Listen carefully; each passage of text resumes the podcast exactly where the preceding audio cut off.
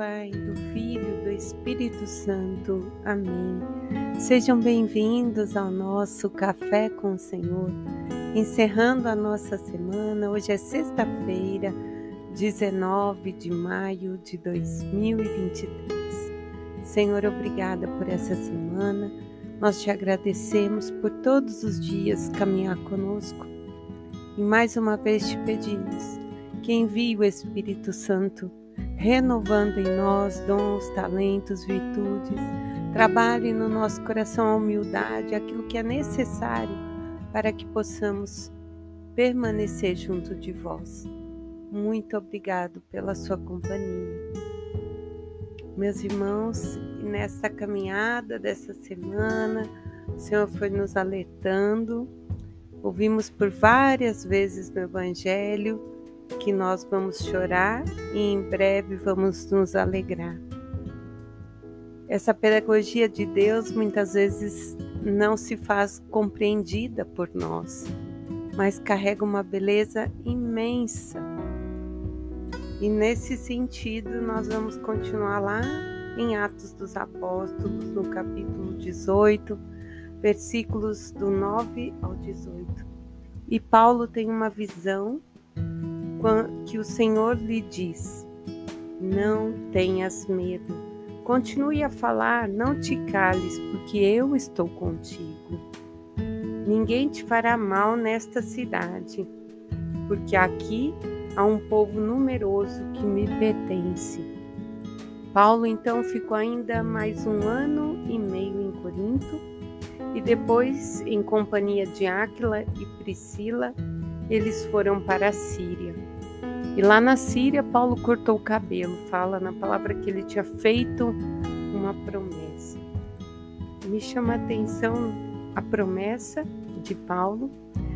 Quantas vezes nós vemos pessoas mesmo dizer, oh, eu fiz promessa de não cortar o cabelo. Então nós vemos aqui que é um exemplo na Bíblia de que as promessas são uma prova de que é um sacrifício para nós, não que Deus precise disso.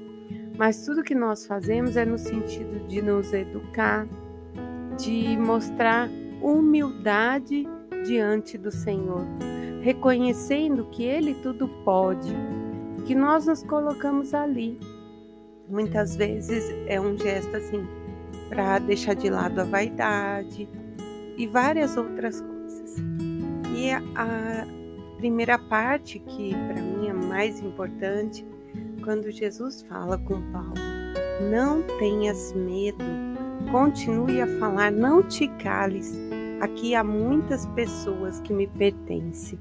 Quer dizer, Paulo também sentia medo, como eu sinto, como você sente. Não é fácil assumir a missão, não é fácil caminhar pelo caminho estreito onde Jesus nos chama, principalmente a ser discípulo dele acabamos que por muitas vezes sendo a menor parte do mundo. As pessoas nos olham muitas vezes e essa é a pedagogia de Deus, né?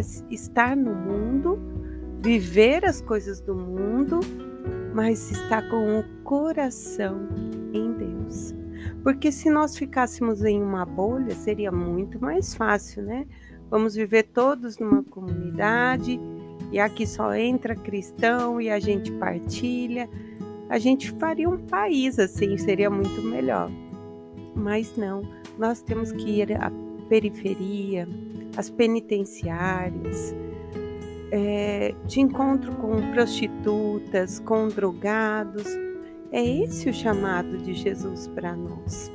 É olhar para aquilo que não é comum no meu dia a dia e abrir e falar, como diz Paulo, Jesus disse para Paulo, levar a palavra, não tenha medo.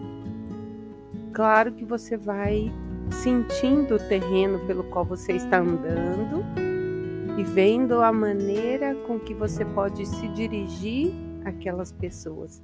Lembrando sempre, meus irmãos, que na maioria das vezes a nossa conduta vale mais do que a nossa palavra.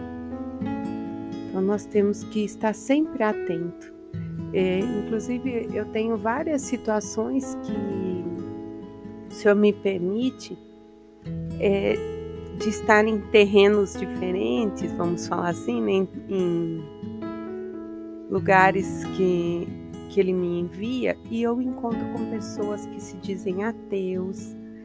E por várias vezes eu tive a oportunidade de dar o testemunho da minha vida.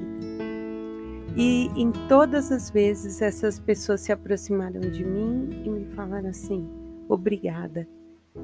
Eu precisava ouvir isso. Mas eu também saio sempre desses locais com a certeza que elas também imprimiram algo em mim, que me fizeram compreender por que eu estava ali, o porquê daquele acontecimento, entre outras coisas. Então, essa abertura é muito bom para que a gente vá às águas que o Senhor quer nos levar, que não tenhamos medo. O salmista, então, no 146, vai nos convidar a reconhecer a grandeza do Senhor. Ele diz claramente que o Senhor é o Rei de toda a terra. E depois nós entramos no Evangelho de João, capítulo 16, versículos do 20 ao 23, quando Jesus continua dizendo: Na verdade eu vos digo, vós chorareis e lamentareis, enquanto o mundo se alegrará. Mas vossa tristeza se converterá em alegria. E eles estão ali ainda sem entender, então Jesus dá uma explicação.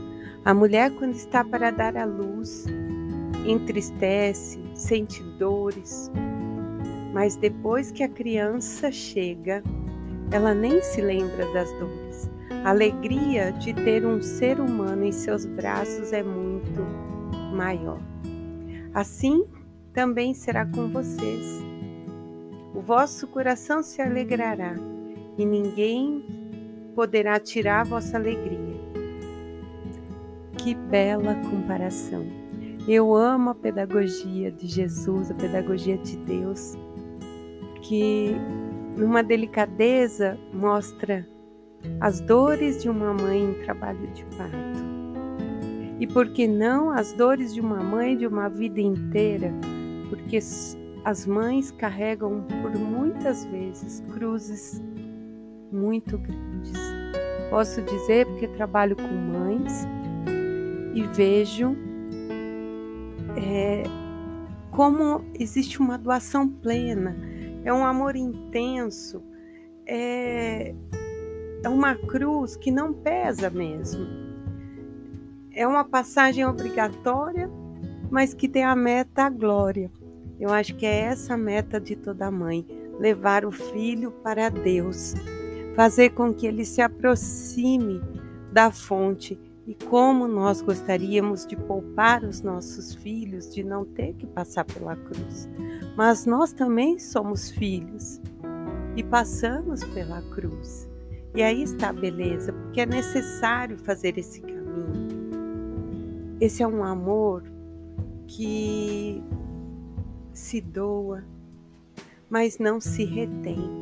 O amor de mãe não pode reter para si porque não te pertence.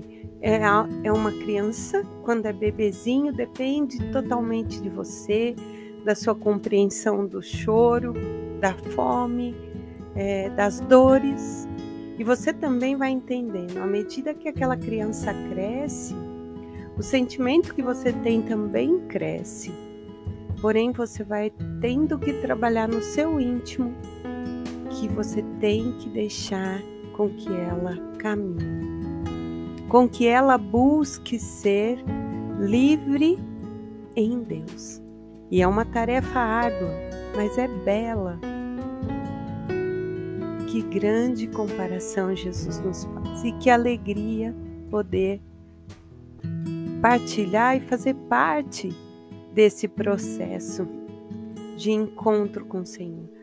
Então, o amor de mãe é um amor humilde, porque à medida em que nós vamos nos tornando mais velhos, a mãe vai cada vez mais nos deixando caminhar.